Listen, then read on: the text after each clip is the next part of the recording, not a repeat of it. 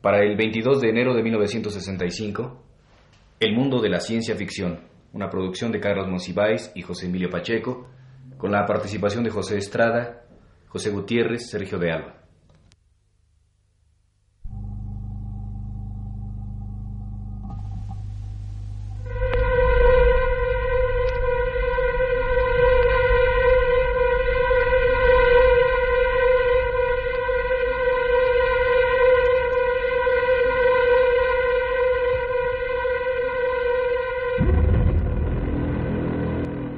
Radio Universidad presenta el séptimo programa de su serie El mundo de la ciencia ficción. Un cursillo destinado a dar a conocer ideas, autores y textos de este género literario.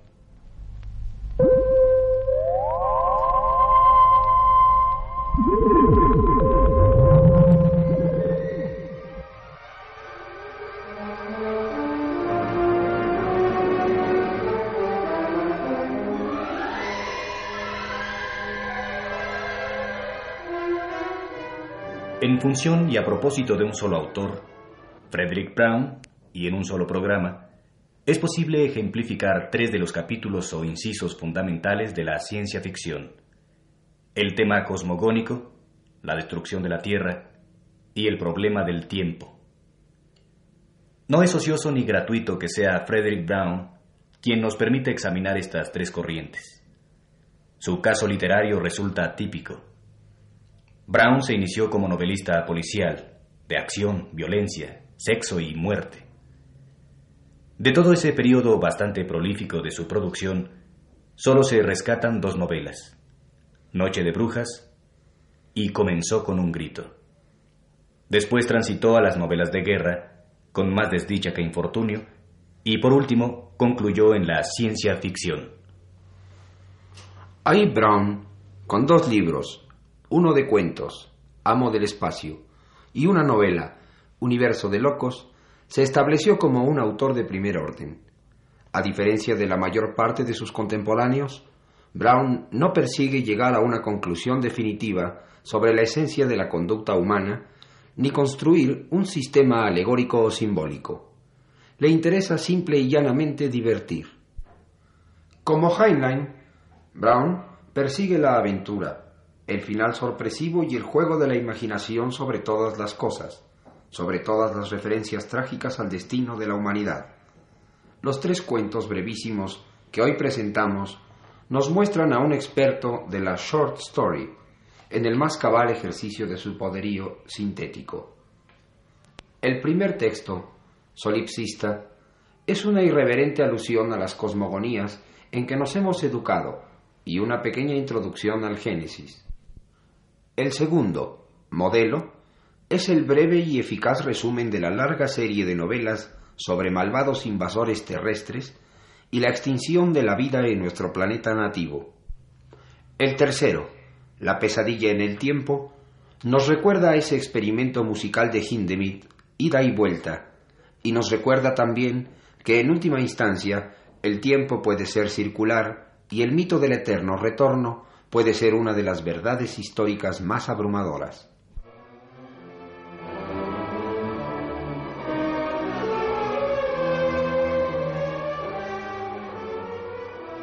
Solipsista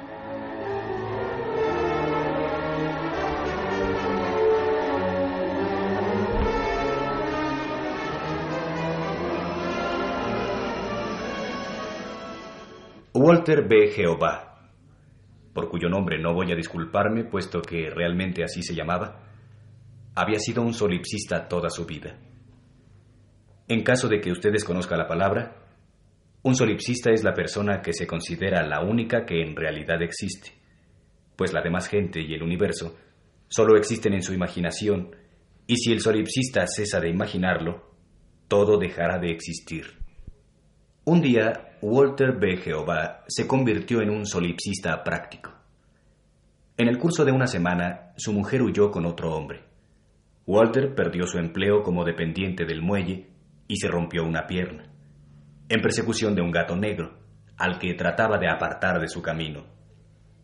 En su cama del hospital, Walter B. Jehová decidió acabar con todo. Al contemplar los astros por la ventana, deseo que terminaran para siempre. Luego deseo que cesara de existir toda la demás gente, y el hospital adquirió una quietud extraña, aún para un hospital. Después deseo que se acabara el mundo, y Walter B. Jehová se encontró suspendido en el vacío. Se deshizo inmediatamente de su cuerpo y tomó la resolución final de desaparecer él mismo. Es extraño, pensó. ¿Puede tener un límite el solipsismo? Sí, dijo una voz. ¿Quién eres tú? preguntó Walter B. Jehová. Soy el creador del universo, cuya existencia acabas de abolir. Y ya que has tomado mi lugar, puedo hacer finalmente que cese mi propia existencia, encontrar el olvido y dejarte al cargo. Pero, ¿cómo puedo dejar de existir? Eso es lo que estoy tratando de hacer. Tú lo sabes. Sí, lo sé. Debes actuar en la misma forma que yo. Crear un universo. Esperar hasta que alguno en él realmente crea lo que tú creíste y lo haga dejar de existir. Entonces puedes retirarte y dejarlo a su cargo. Y ahora, adiós. Y la voz partió. Walter B. Jehová estaba solo en el vacío y únicamente podía hacer una cosa. Creó los cielos y la tierra. Trabajó siete días.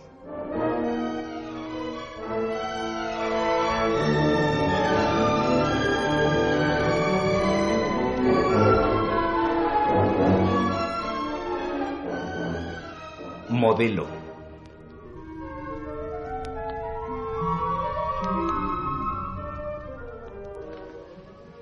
La señorita Nancy aspiró sonoramente. ¿Por qué todos se preocupan de esa manera? No van a hacernos nada, ¿verdad? En las ciudades, por todas partes, cundía un pánico ciego. No así en el jardín de la señorita Nancy, quien contempló serena las monstruosas y enormes figuras de los invasores. Una semana atrás, descendieron de una nave espacial que ocupaba cientos de kilómetros. La nave tomó tierra con suavidad en el distrito de Arizona. Casi un centenar de invasores surgió de la nave y caminó por los alrededores. Pero, como señaló la señorita Nancy, no destruyeron nada ni a nadie. No eran lo bastante poderosos para trastornar a la gente.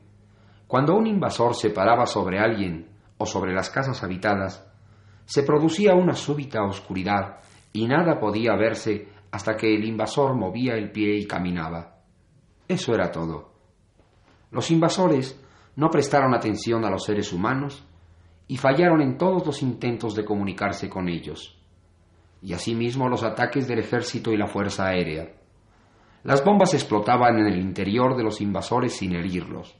Ni siquiera la bomba H, arrojada sobre uno de ellos cuando cruzaba por el desierto, le había causado la menor perturbación.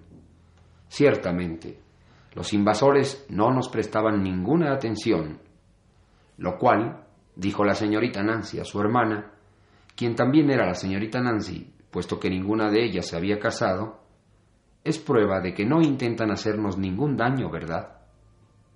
Así lo espero, Amanda, dijo la hermana de la señorita Nancy. Pero mira lo que están haciendo ahora. Era un día claro. Lo había sido. El cielo estuvo de un azul brillante, y las cabezas y los hombros humanoides de los gigantes, a menos de un kilómetro de ahí, estuvieron claramente visibles. Pero el día se poblaba de nubes. La señorita Nancy lo advirtió mientras seguía la mirada ascendente de su hermana. Cada una de las dos grandes figuras tenía en sus manos un objeto parecido a un tanque. Los objetos comenzaron a despedir nubes de materia vaporosa que se dirigió lentamente a la tierra. La señorita Nancy suspiró nuevamente. Mira, están haciendo nubes. Quizá es una forma de divertirse. Esas nubes no pueden herirnos, ¿verdad? ¿Por qué la gente se preocupa tanto? Reanudó su trabajo. ¿Estás rociando un fertilizante, Amanda? le preguntó su hermana. No, respondió la señorita Nancy. Es un insecticida.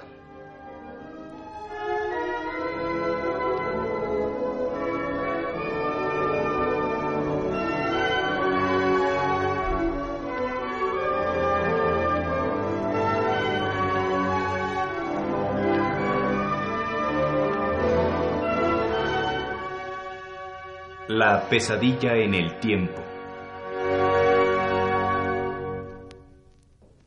El profesor Jones trabajó durante muchos años en su teoría del tiempo. Y encontrada la ecuación esencial, informó un día a su hija. El tiempo es un campo. La máquina que construí puede manejar ese campo, incluso en sentido inverso. Continuó mientras apretaba un botón. Este debe hacer que el tiempo retroceda. Tiempo el que hacer debe esto. Continuó botón un. Apretaba mientras inverso sentido, en incluso campo, ese manejar puede. Construí que máquina la campo un es tiempo, el hija su a. Día. Un informó esencial ecuación, la encontrada, y tiempo del teoría, su en años muchos, durante trabajó Jones, profesor, él.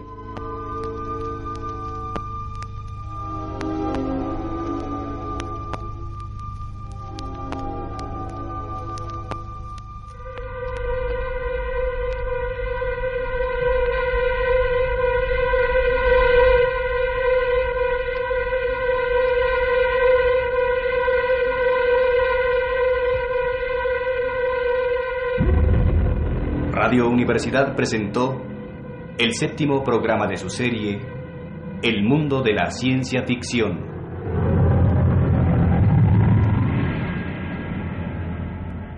Una producción de Carlos Monsiváis y José Emilio Pacheco.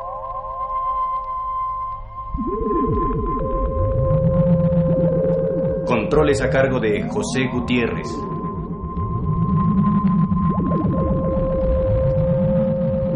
Voces de José Estrada y Sergio de Alba.